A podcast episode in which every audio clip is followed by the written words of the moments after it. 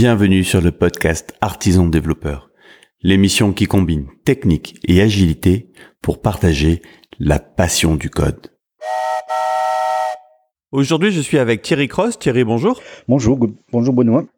Oui. La dernière fois, on avait échangé sur Safe et on avait laissé un peu en suspens un, point que je te propose de développer dans cet épisode, c'est quelle est la place du développeur dans Safe? Mhm. Imaginons que ma boîte soit en train de mettre en place Safe, qu'est-ce qui va changer dans ma vie concrètement en fait? Alors en, fait bon la, réponse elle est euh, évidemment euh, elle est évidemment pas évidente et je je vais certainement pas euh, répondre de façon catégorique. Je pense que si tu veux au niveau en tant que développeur je le vois plutôt comme une opportunité en fait, c'est-à-dire que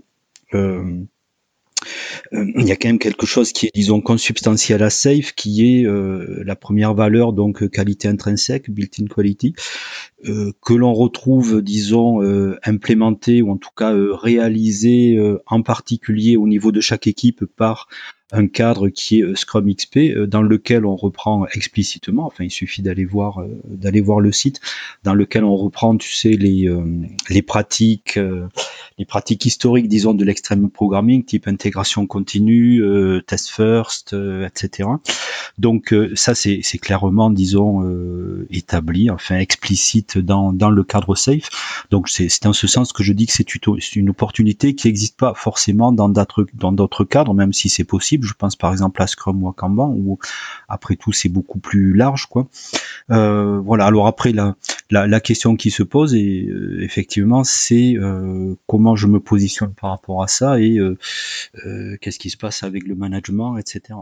Et qu'est-ce que tu entends par c'est une opportunité sur le building quality? Tu veux dire que c'est une manière de mm mettre en avant le fait que on va arrêter de faire de la merde? Alors bon, effectivement, oui, j'emploie souvent ce terme. Là, effectivement, il faut arrêter de faire de la merde parce que euh, la merde, bon, de façon plus euh, en langage soutenu, on appellerait ça la dette technique.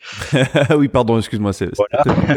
ça, ça revient pas à ça, sachant qu'après, euh, effectivement, c'est quand même moi développeur qui ai à gérer cette dette technique et c'est quand même ensuite les clients, utilisateurs, etc., qui ont à payer le prix. Bon, sachant aussi, bon, je pense que là, le débat, c'est pas la dette technique mais je suis pas en train de dire qu'il faut pas de technique. La question, c'est plutôt comment on la maîtrise, comment on vit avec, etc.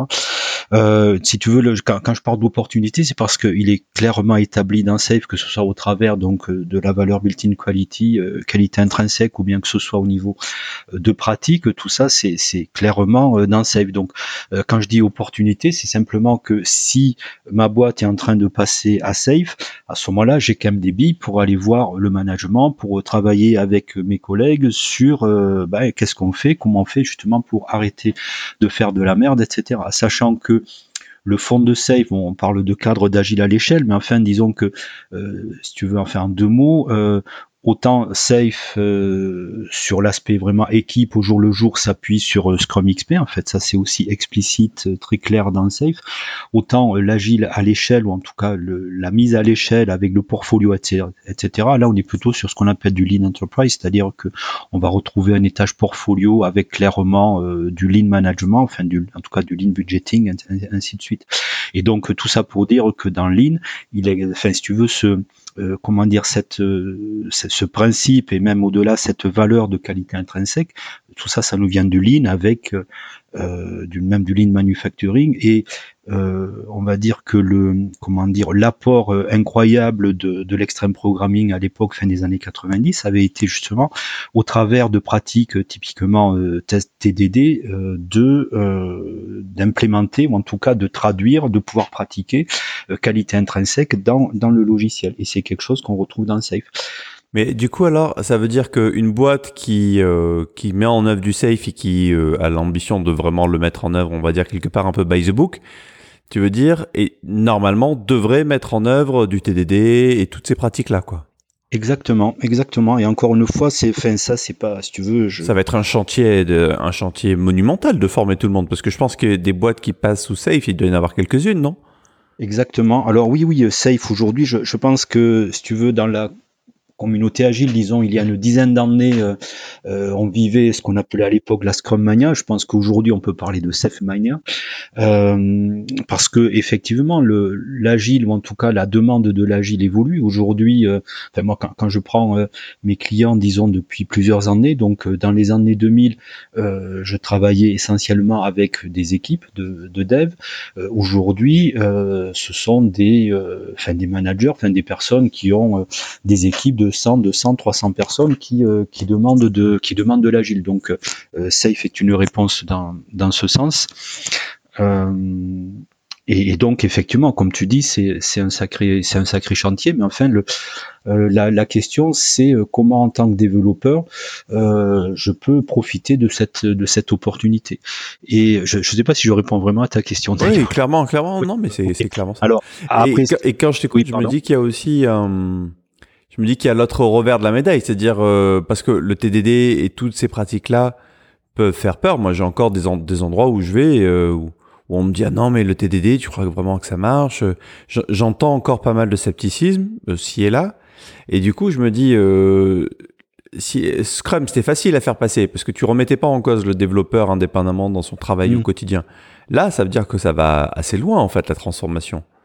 Ben, et oui, oui, bah, tu, tu, tu, poses, tu poses bien la question. C'est-à-dire que euh, Scrum, qui euh, proposait depuis, euh, depuis plusieurs années, depuis le début des années 2000, je crois, euh, donc cette fameuse définition of done, bon, cette DOD, elle a le mérite d'exister en tant que telle, si ce n'est que derrière, suivant mon, alors je sais pas comment appeler ça, professionnalisme, c'est peut-être un peu exagéré, mais en tout cas, suivant ma, ma façon de voir mon métier de développeur, ben, dans ma DOD, je vais mettre ou pas de la gestion de compte, je vais mettre ou pas des revues de code, de, euh, du, des euh, comment dire des, des vérifs de, de standards, tu sais type check style, etc. Bon, euh, et donc là effectivement quand Safe reprend toutes ces pratiques d'XP, là effectivement on met la barre on met la barre assez haut et je, je, pense que la, la, la, question, c'est effectivement cette question de transformation, de, de sensibilisation, pour pas dire de lobbying, euh, au niveau management, euh, etc. Sachant que